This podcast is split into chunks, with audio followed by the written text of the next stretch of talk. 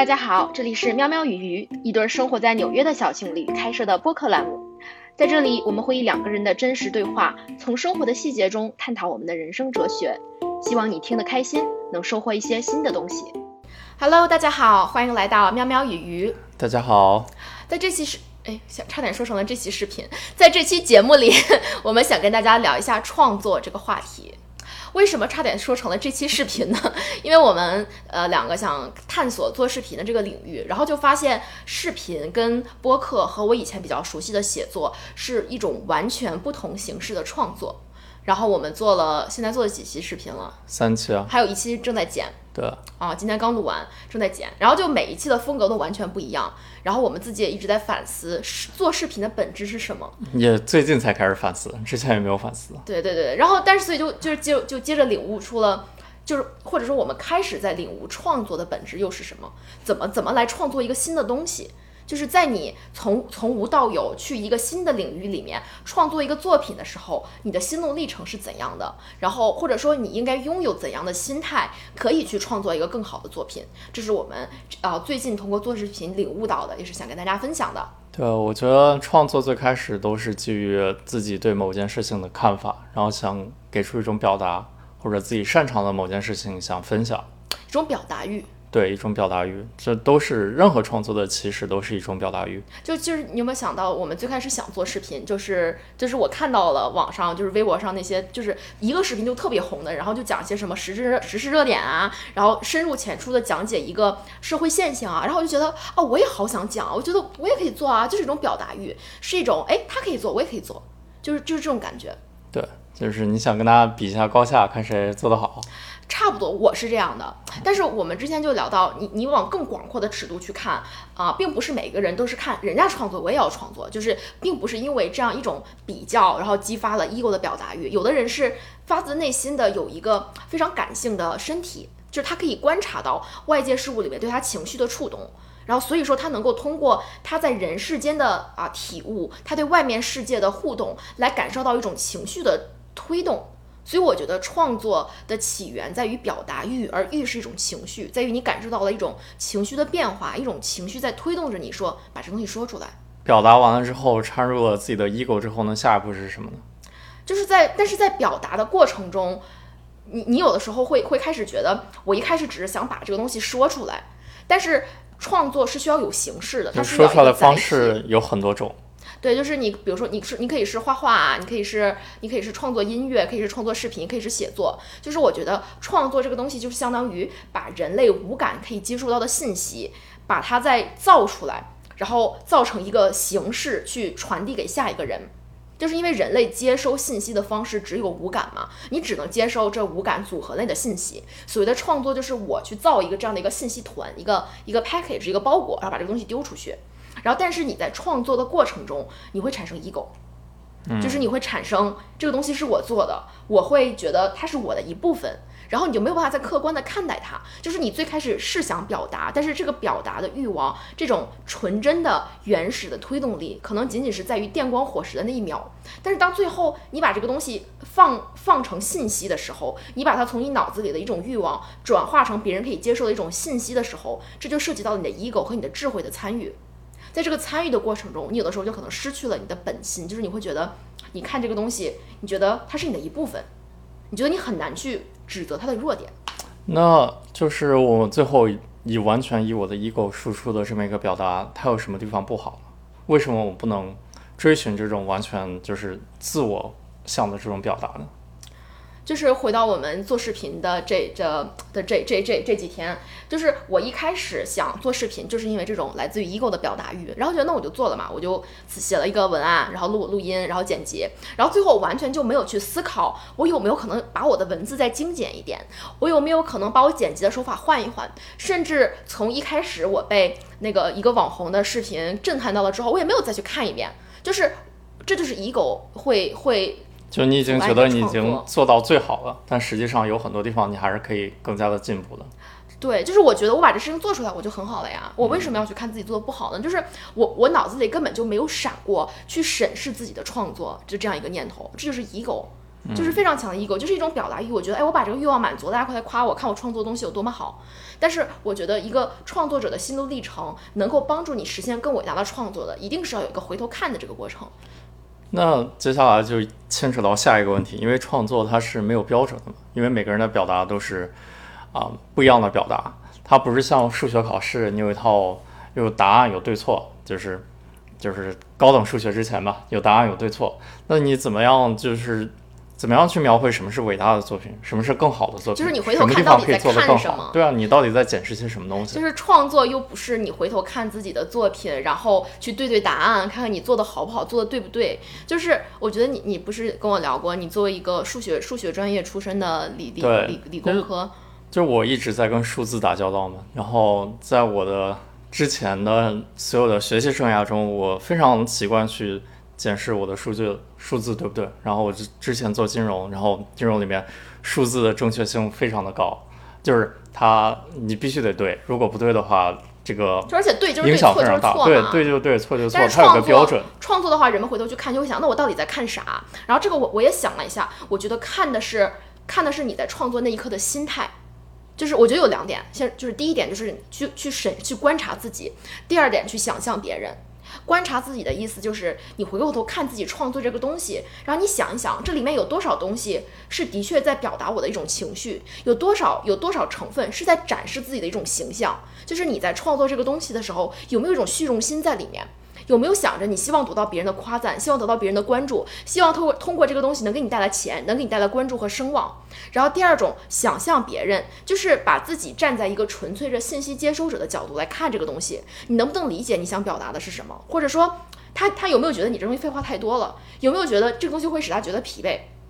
我我我我觉得还是放在我们做视频的这个具体的框架里面举例子。我们等一下会聊到我们对于一些真正啊是有时代性的伟大艺术创作的思考，但我们先暂时局限在我们小小的视频创作的这个领域。嗯，就是你要不要谈一下啊、我刚刚说的这两点，观察自己和想象别人在视频创作里面是什么，是怎么怎么工作的？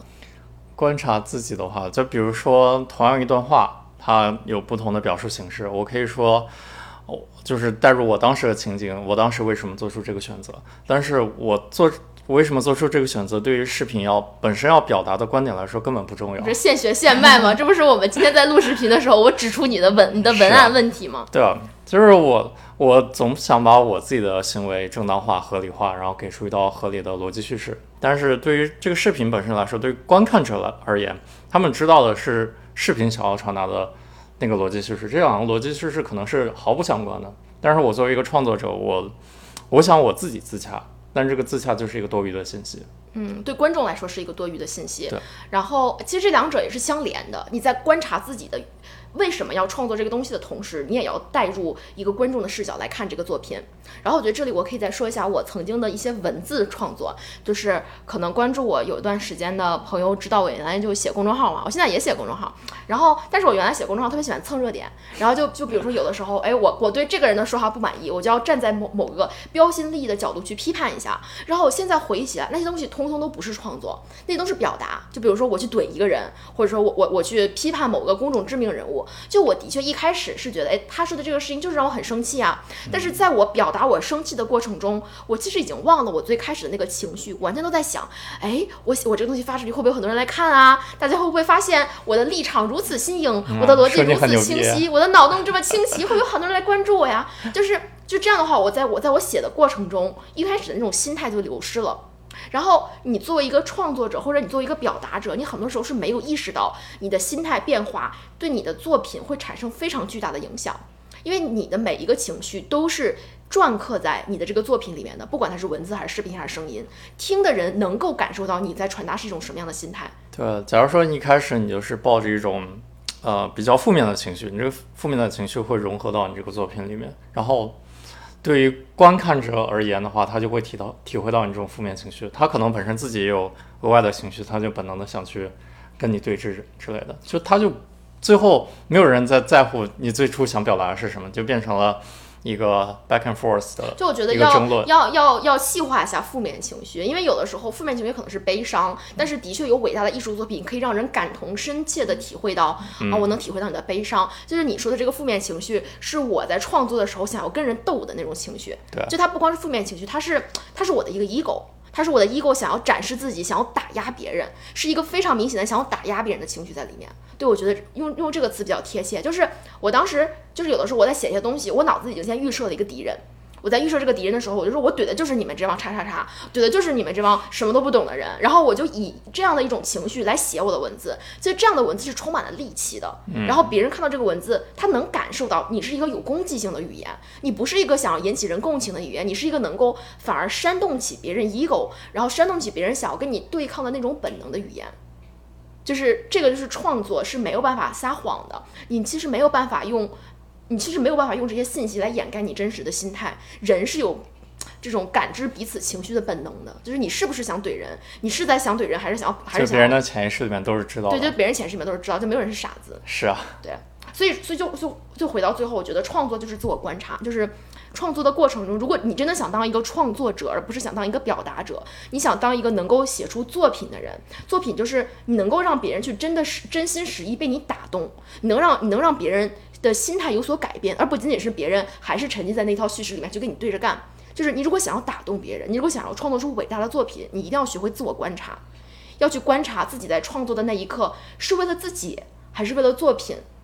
是是为了维持自己的形象，还是为了还是为了去传递一种真的是非常真诚的情绪，然后也是为了想打动别人。对，我觉得还有更重要的就是你要能及时跳脱出来，然后不要害怕承认自己之前的问题。就是很多时候你指出我就是视频剪辑里面的很多问题的话，我本能的情绪是非常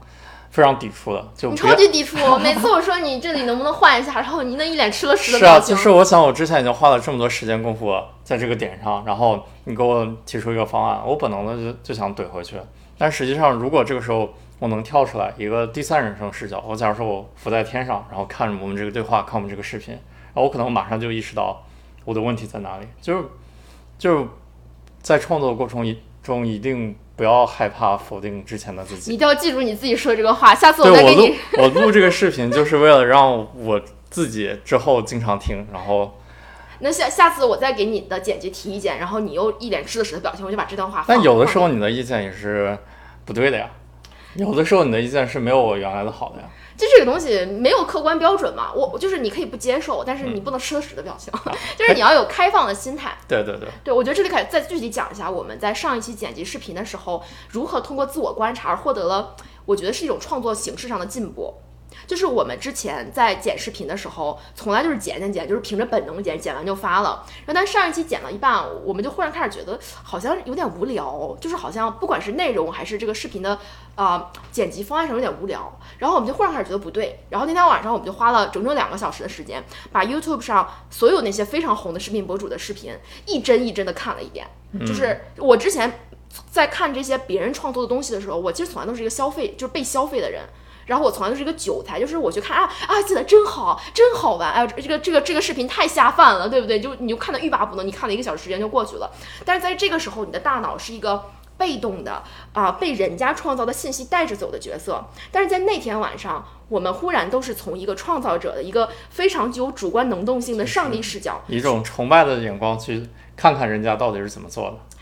一种分析和观察的眼光，因为不就是崇拜，就每个人有自己的风格。嗯，我觉得分析一遍之后，发现其实没有特别固定的标准，但是你学到了很多风格。就是，所以我我我觉得在这能给大家提的比较实用的建议，就是如果你想进行创作，不管是比如你想写书，你想写诗歌，然后你想做视频，你想拍照，你就是一定要一定要有这种。啊、没有 ego 去真的去看别人的作品的本能，而且这个看是要看进去，你不是说啊你咔咔一换一翻就完了，而是去你在看人家作品的时候，你你就去思考他他为什么要这样做，他做了什么。就比如说我们在视频一帧一帧一帧放的时候，我们就会发现有的视频博主他有一个他有一个 three seconds rule，他有一个三秒的原则，就是他三秒钟以同不会超过，就是同一个画面不会超过三秒钟。三秒钟之后，他一定会换一个画面，而且他每个视频视频博主都是他自己惯用的技法，比如说有的放大人脸，有的有的加音效，然后有的有的加转场，就是这些东西啊，你你泛泛的知道他视频要有有这些因素，但是你一帧一帧的看下来，你会惊叹这些做得好的视频博主有花了多大的心血，在细节上有多么的完美。而且啊，就是那些非常厉害的博主，他们会不断审视自己的作品。就是你在看他们几个月之前的作品，会明显看到他们的进步的点在哪里。就是他们好的，就是这些头部的 UP 主们，他们是真的不断在反思自己的作品，然后所以他们的火背后是有很多原因的。就是他们都是呃起码应该做到了没有啥 ego 能去审视自己的人，因为你能看到他们风格的变化，这是非常难得的。对啊，但是我觉得就是可以聊到技法有没有真的那么重要。就是我们刚才在做这个音频在做播客 prep 的时候聊到梵高嘛，嗯，就是我我觉得技法重要，但是它是次要的，最重要的还是内容。但是内容的产生又取决于你你有没有 ego。对你先说一下梵高，我觉得梵高那个那个例子特别好，就是陈丹青对梵高的评价。对，就是我之前看，就很多人可能看过陈丹青老师的一个纪录片，在优酷上，然后他就评价梵高的作品，就是他说，梵高的作品他的画法是非常非常的拙的，就是他没有什么高超的技巧，他就是一笔一笔就是认认真真在那画画，但是画完之后，别人看看到他画，就就天生就就会不自觉的说这是一个好画，就是我相信现在。中国有非常多的非常牛逼的人，他们他们的技巧是非常高超的，就是可能超过梵高，梵高就是 几个几个毕加索，反动的反高但是他没有办法，高超技巧，单纯高超技巧没有办法引起你的共情。你可以把一个人画的超级像，比照片还好，但是往往这样的作品没有办法给你带来非常大的感情上的冲击。但梵高他的话，如果你在现场看的话，就星空啊，不是大都会，不是 MoMA 不是有星空嘛？你就看的话，真的是你能有一种情绪在里面，嗯就是天生的就把你的很多的感情的色彩调动出来了。然后这是伟大的作品。就是因为他画的时候是投入感情的，他画的时候就是不是仅仅是在我们这个表层意识的层面去应用他的一个技能，他画的时候是带着情绪的。就是我我就一直觉得人的身体里面意识和潜意识是不通的，潜意识是主主宰着你的情绪，然后你的意识是主主宰着你的智慧，对吧？你的 ego，你对世界的领悟和看法，你的技法也是这种，就是你你怎么写字，你怎么画画，你怎么拿笔，也是储存在你的 ego 的层面。然后你的潜意识会有些本能的这些这些技法，但是大部分你对这些东西的调动是处于意识。然后很多人在创作的时候，你并没有去 involve 啊、并没有去呃 involve，并没有去包括你潜意识的层面，你没有想着我要把这个我的对世界最本能的感知给释放出来。你更多的时候是在你的表层意识层面，就好像你在给领导做一个 PPT 一样，你可以装出一副声情并茂的样子，但是你你满脑子还是你自己。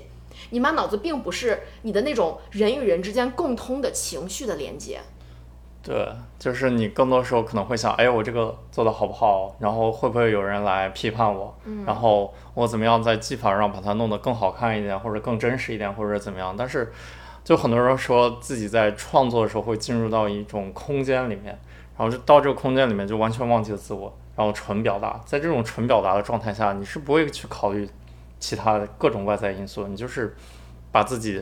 感受到的最原始的东西创作出来，而且感觉人类历史上伟大的作品往往都是在这样的情景下，在这样的情景下创作对。你就说梵高，他之所以能够创作出这样能够在几百年之后还引起人共情的作品，就是因为他是一个没有 ego 的人，他的他的意识层面已经是没有功能的了。就是为什么梵高会会被会被关进精神病院，是因为他别人没有办法在正常的情况下与他交流。因为我们之前很多视频里面都讲过，你的 ego 的作用，你的自我的作用，你的表层意识的作用，就是为了跟外界维持出来一个稳定的自我形象，能够让人在社会的这样一个需要集体协作的网络中生存下去。但是，所以说，当你的 ego 支离破碎的时候，你会变成一个伟大的艺术家，对吧？你有高超的灵感，你有原始的汹涌澎湃的情绪，但是你人们没有办法理解你，你的行为举止可能会非常怪异，然后你可能没有办法跟人正常交流，人们会觉得 you're so weird，就觉得你很你你太奇怪了。就是梵高就是这样一个特例，所以真的特别伟大的那种艺术家，他很有可能在现实生活中，在旁人的眼里，他过得反而是挺惨的。这也不是必须的，也有伟大的艺术家，他社会方面也很也很成功的。对对对，我说不是必须，不是我说我说必须的有可能，对吧？对有可能，对。对这这就是一个一个悖论，就是所以所以有没有可能，你既维持你的理性层面的这样一个技法、形象、人格、记忆、荣誉，然后但又有这种原始的冲动、高超的灵感，能够让人共情的能力呢？我觉得有啊，就肯定是有的。肯定有啊我。觉得也挺难的，就是你一方面要在红尘俗世中享受着你的灵感和能力带给你的荣耀，你一方面为了创作，为了维持你的作为一个伟大创作者的身份，你又不能够沉浸在这些东西中，就是你既要出世又要入世。就是创作，它不是单一的说一定艺术上的创作才是创作吗？很多创作都是创作，比如说丘吉尔的演讲，它不是创作吗？它不理性吗？他理性，但他也有感情，就是因为他心里有一种家国情怀。对吧？希特勒的演讲也是创作，对啊，那不是创作，就作品本身，他轰动了那么多人。马丁路德金的演讲，他们他们不理性吗？这不是好的创作吗？也是。所以好的创作，你需要你需要有感情，不是？你想丘吉尔或或者我们刚刚说的这些伟大的演讲，它之所以是创作，是因为它能够引起很多人情绪的变化。这就我们刚才应该也简短的提到一个点，就是伟大的创作怎么定义一个创作好还是不好，就是能看它能不能够让很多人引起共情。如果这东西别人看了，就像看一个纸一样，就扔过去了，没有在他们心里留下痕迹，那这个创作它只是一个信息，一个没有意义的信息，可能是噪音，它不是创作，因为它没有打动人。但是我们就回到刚才这个说法，那那像希特勒这种创作，他是能够打动很多人，但是他对这个世界造成了巨大的灾难，所以这种东西也也算创作吗？我觉得算呀，就是他打动人是他演讲本身，演讲本身作为一个作品，它是一个非常棒的一个创作。但是他之后怎么再用这个情绪，是根据他自己的自我和他自己的目的来的。就是这创作是一种非常伟大的能力，但是不代表你创你有伟大的创作，你就是一个啊、给给世界带来幸福的人。对，嗯，所以因为创作，根据我们的定义，创作是使人共情的能力。共情就是人们能够感受到你想让他们理解的情绪，人们选择跟你站在一起，因为你可以理解他，他们可以理解你。但是你把这一群人使他们共情了之后，你让他们做什么，这是创作者的选择。就有的人可能利用这种共情，让人们意识到自己眼前的这一切，眼前的这一套叙事是虚无的。就比如说《了不起的盖茨比》那个那个故事，我觉得他这个伟大的创作就在于他告诉人们，这些纸醉金迷的生活，这些上层社会的权力地位，其实是一种虚无。就是你你激起人们心中的共情，人们会意识到过去的那一套意识形态的虚无，但你也有可能反过来给人们施加一个新的共情的意识形态，伟大的德意志民族。对不对？我们要干掉伟大的德意志民族，我们黑人要去要去要去搞民权运动，要去为自己的啊、平等地位而奋斗。就是就是你也有可能，你也有可能去撕裂，就是你去把人们从过去的叙事中解脱出来，你也有可能是在创造一个新的叙事，嗯，去给人们一个新的意识形态，让人们去狂热的相信它，这也是创作。是啊，哦，我们刚才还聊到了一个话题，就是一个具体的创作的门派，就是演戏。就是其实我们聊了半天之后，发现真的是所有类型的创作，所有类型的艺术表达做到了极致，一定是需要忘却了自我忘。却了自我的。呃对演员的话，非常厉害的演员，他们就是可以完全的入戏，可以变成剧本中或者描绘的那个人的形象，就是他自己完全完完全全变成那个人。希斯莱杰，对吧？小丑，他完完全全的变成了小丑，他已经失去了就是所谓正常社会中的自己。而且我为什么就忽然想到演员这个话题，是因为我们最近录视频，我不是上镜了嘛？然后就是你在那镜你在镜头前面说话的时候，其实就是在演戏，因为你在演演这个话。然后，但当时我满脑子都是自己，我会觉得，哎呀，我的口红有没有花呀？我的脸胖不胖啊？然后就是要非常努力的才能把自己维持出一个很自然的样子。但是，因为我们有一个演员朋友，我们有一个演员朋友叫时尚秋韵，然后是他有如此高的艺术才华，就是因为他在艺术的表达中能够忘却了自我。就是这一点是是是让我觉得非常震撼的。就是你秋哥就是那种你跟他在正常交往中，你的时候有的时候会感觉到他会非常如此容易的被外界环境中一个非常美好或者非常幽默的事情吸引，然后他整个人就投入了进去，他他忘记自己是谁，就是他会经常给我发，哎，这个东西好好笑，哎，你看这个照片笑死我了，就是就是他对生活的感知有这样一种细腻。所以我觉得伟大的演员，他一定在生活中也是也是有这种啊、一致性的，就他并不是在生活中是一个啊、我不知道到处跟人兜售成功学讲座，然后喜欢在啊、什么 party 上左搂美女右吸大麻的那种沉浸于物质享乐的人，他肯定是有极高的精神世界，嗯，他在精神上对世界有着非常高的敏感，而且在精神上没有特别重视所谓的 ego，没有特别重视这样一种别人觉得我怎么样的自我形象。就是你一定在正常生活中是这样的一个人，在你需要进行艺术表达的时候，你才能够忘却了自己，一下子投入进去。就是艺术和生活，有的时候很多人很其实很难分得特别清楚的。对，我觉得聊到创作与自我审查的关系，自我审视和自我观察的关系，什么叫自我审查？其实就可以解释了为什么很多伟大的作品都是在作者或者是创作者本人经过了一些非常巨大的苦难后才才创作出来的。就是因为你人生在经过苦难之后，你的自我会开始消解，你会发现你曾经相信和坚持的东西其实没有什么意义的。就是你你要你要在经过了这样一种啊生活对你巨大的打击之后，意识到生活其实是一种虚无，然后这个时候你的原来的那个阻碍你感知情绪和潜意识的自我得到消解，那种原始的情绪才会汹涌蓬勃的喷发出来。对，就是在了解催眠之后，发现你的表层意识或者是你的自我最外层的这些这些东西是很容易，很多情况下很容易被满足的。被满足之后，他就开始就自己玩自己的了，然后你的潜意识出来就接受暗示性也好，然后接受新的信息也好，就很多很多地方就比你想象的要容易得多，就比我曾经想象的要容易得多。就是你的你的最外层的这这这层自我或者表层意识可以被。极度的喜悦满足，可以被幸福满足，可以被巨大的悲伤满足，就是很多地方都可以。悲悲伤不能说满足吧，或者把它彻底击溃。嗯击溃之后，你就暴露出来一个非常能接受暗示，或者非常能接受信息的这这么一个自己。然后这个时候，你再如果再去加以创作的话，创往往会创作出一些伟大的东西。所以有的时候就感觉生活给你重击，你被生活的重拳打得满地找牙，但是之后反而意识到了自己曾经执着的东西是虚幻的。但你这时候，也许会形成一种新的叙事，也许会形成一种新的理解世界的方法，然后它就变成了一个新的啊外界的这么一个 ego 吧。嗯，就是人，因为人活在这个世界上总是需要叙事的，你要知道自己是为了什么而活着，你要知道。啊，你要追求什么？什么能够使你快乐？什么能够使你觉得满足？所以人需要一个一个故事，比如一个国家、一个政府、一个宗教、一个爱好、一个事业。所以说，当你的过去的啊这个叙事被击溃的时候，你的本能还是去寻找一个新的叙事。但是在这两个叙事之间的空档内，有的人可能就会爆发出惊人的创作才能，然后以及非常高产的创作数量。对。所以你觉得人类为什么需要创作？为什么人类一直在创作？人类为什么一直？我觉得就是不断的打破自己旧的叙事，打破自己旧的观念，然后形成一种新的观念。但是创作也并不是所有的创作都是在给人制造叙事，有的创作纯粹就是为了破坏，纯粹就是把把把破坏和制造都是打破原有的东西啊。嗯，就是有的人破，有的人立，有的人又破又立。对啊。但是基本上所有的，我我觉得是这样，就是人三炮来到这个世界上需要叙事，但人又不满足于一种单一的叙事。所以人就是生生不息的在追求一种叙事，这是佛教所说的苦。你老在追求点啥，你就不会对你现在这种感知的状态觉得满足。你一定要知道你为什么感知，你的感性要释放到哪里，你一定要有这么一个理性的框架来指引你的生活。这是人的本能，这是因为人要追求的这种本能，所以人需要创作，因为人需要给自己创造一个新的叙事，能够满足自己内心的那种精神需求。然后人有的时候也会对旧的叙事感到厌倦，对旧的叙事感到虚无，你想要解构它，这时候你会通过创作来解构它。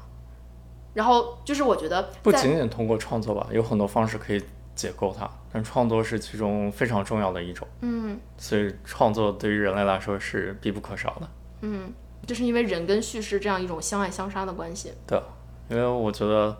所有的人活在世界上要不停的学习嘛，那在学习什么东西呢？那你觉得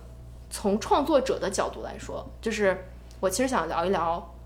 我们为什么要去创作？就是你和我，我们对创作的看法是什么？我们觉得创作对创作者的意义是什么？我觉得，嗯，对于我来说，呃，创作是内化我自己所吸收的知识的一个最好的方式。就比如说催眠，就是那期视频的文案，我可能看了很多本书，然后最后才能内化出来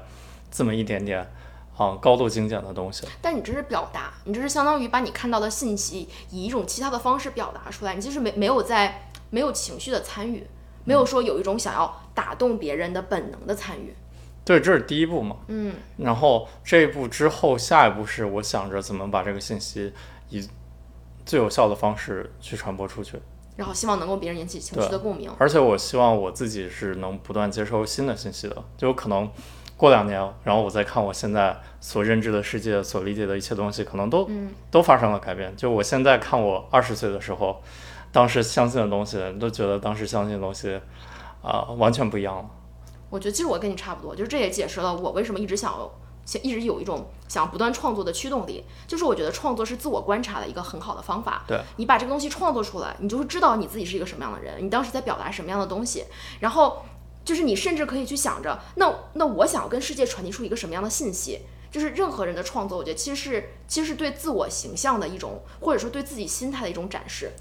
就是你你你能够观察到自己是一个什么样的人，或者对我现在阶段所相信的某些事情的一个总结，嗯，然后不断的写总结，但是我以后可能会回顾我之前的总结，然后去反思我之前之前哪些地方做的不对，或者可能有改进的地方，或者什么其他之类的，就是在